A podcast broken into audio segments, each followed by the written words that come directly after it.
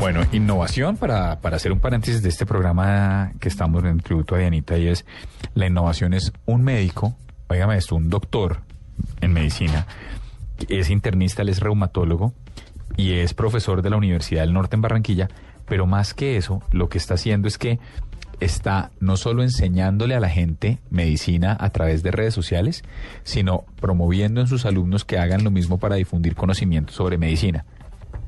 Tenemos en la línea a Carlos Caballero. Doctor Carlos Caballero, buenas noches, bienvenido a la nube. Buenas noches, ¿cómo están? ¿Cómo van? Bien, bien. Bueno, cuéntenos cómo funciona esto. ¿Usted desde hace cuánto está utilizando las redes sociales para contar a la gente sobre medicina?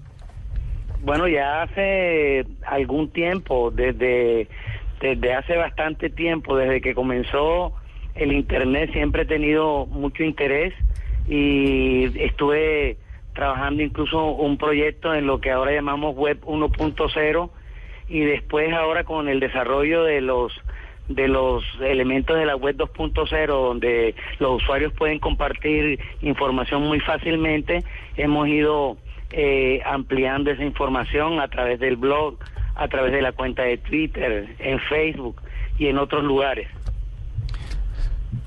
no, doctor Caballero, ¿y cuáles son esas enseñanzas que va, que va repartiendo a través de, los canales de la web 2.0? O sea, ¿son consejos, son tips, eh, es, eh, o, un, poco como, como para ubicar al, a los oyentes cuál es ese tipo de conocimiento que usted les va impartiendo a sus alumnos? Sí, estamos utilizando varios canales y utilizando varias estrategias dependiendo de quiénes están en cada uno de, de digamos, de estos canales. Entonces tenemos un sitio de información para pacientes en, el Centro de Artritis y Osteoporosis, donde se dan unos tips para los pacientes que se llaman Reumatips y se colocan eh, información sobre las enfermedades, etcétera. También se les invite a interaccionar.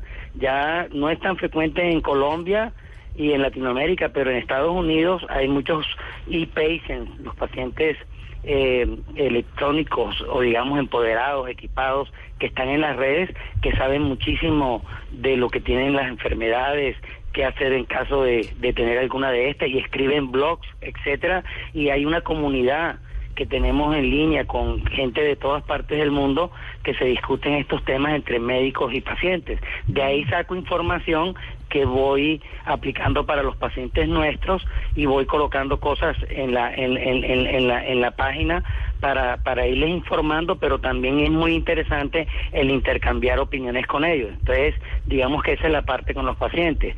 Y con mis estudiantes también manejo otra otra otra página a través de Facebook, pero hacemos clubes de revista, o sea, lo, la revisión de temas, de actualización, todo lo que tiene que ver con los artículos que están generándose en, los últimos tiempos, los artículos de investigación, etcétera, a través de Twitter.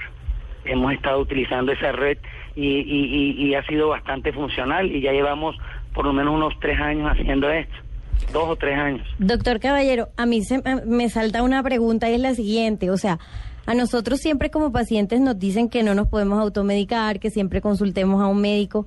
Eh, ¿Cómo maneja eso a través de su blog? O sea, ¿cómo eh, evitar que un paciente con lo que lee ya sienta que tiene el diagnóstico de un médico y se automedique?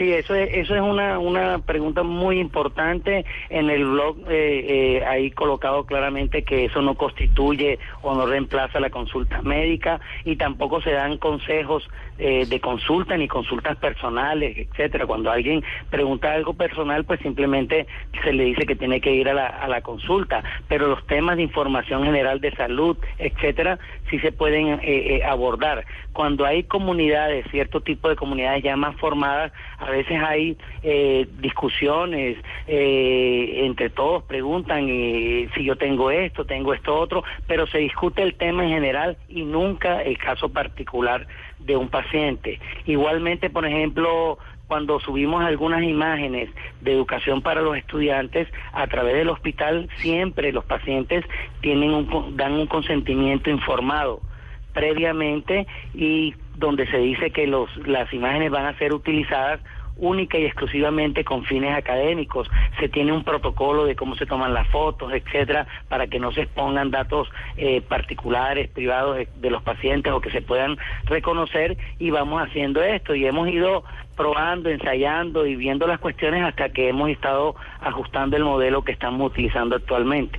¿Quiere decir eso, doctor Caballero, entonces, que hay espacio para, para, para los dos campos, para tanto los médicos que están discutiendo temas y tratando de encontrar conjuntamente una solución, como para los pacientes que quieren eh, de pronto acercarse, acercarse un poco más a saber cuál es eh, el camino que deben tomar para curarse de una enfermedad? Sí, sí, claro, hay mu muchísimo campo. Hay una, aquí hay una, hay una y hay discusiones todo el tiempo en medicina, en mis compañeros eh, eh, eh, le dicen a uno y bueno, y porque ustedes entenderán que el campo de la medicina usualmente ha sido académico, la lectura de los libros, eh, artículos científicos, la revisión entre pares, dos, dos, tres, que te dicen esto está bien, esto está mal, es conservador, cerrado, y la web 2.0 es abierta, todo el mundo opina, comenta y al final va de alguna manera prevaleciendo como la mejor opinión. Entonces ese comportamiento abierto eh, asusta a, algunos médicos, sin embargo cuando uno empieza a probar los medios y va utilizándolos y aprende el lenguaje de cada uno de estos medios, la forma como se va comunicando con la gente, uno se da cuenta que tiene unas posibilidades enormes de llegar a tantas, pero tantas personas que los beneficios claramente son muy superiores a los a potenciales peligros. Doctor Caballero, muchas gracias por estarnos acompañando aquí en la nube. Le deseamos la mejor de las suertes. ¿Cuál es el blog para allá, para despedir? ¿Cuál es el blog Sí, o cuál es el, usuario de Twitter? El, el blog central donde puede encontrar toda la información, ahí se desprenden todas las, las cuentas que tiene, se llama el blog de Carvica. El blog de Carvica. Carvica es de Carlos Vinicio Caballero. Sí, Carvica con B pequeña y C, el blog de Carvica, y ahí están todos los enlaces a la página de pacientes, a la página de estudiantes, y en Twitter la cuenta es arroba Carvicap, también de Carlos Vinicio Caballero con la B al final de, de Caballero, la B grande, eh, arroba Carvicap, y, y ahí pueden eh, eh, seguir y rápidamente el que vaya viendo el, el timeline que tengo va a ver que tuiteo de todo, incluso tengo fotos de Instagram y, y, hacemos Pinterest y estamos ensayando muchos de estos medios. Chévere. Estamos tratando de alfabetizar digitalmente a muchos médicos para que entiendan que sabiéndolos utilizar van a tener mejor contacto, mejor relación con los pacientes. Ustedes no se imaginan muchas de las cosas que yo ya voy preparando, son cosas que me preguntan los pacientes a través de la red y que los pacientes en el consultorio notan que también necesitan esa información. Entonces vamos desarrollando los posts para el blog, etcétera, y vamos dando toda esa información. Doctor Caballero, muchas gracias por haber estado con nosotros aquí en la nube. Nuestros micrófonos siempre van a estar abiertos para usted. Gracias, muy amable.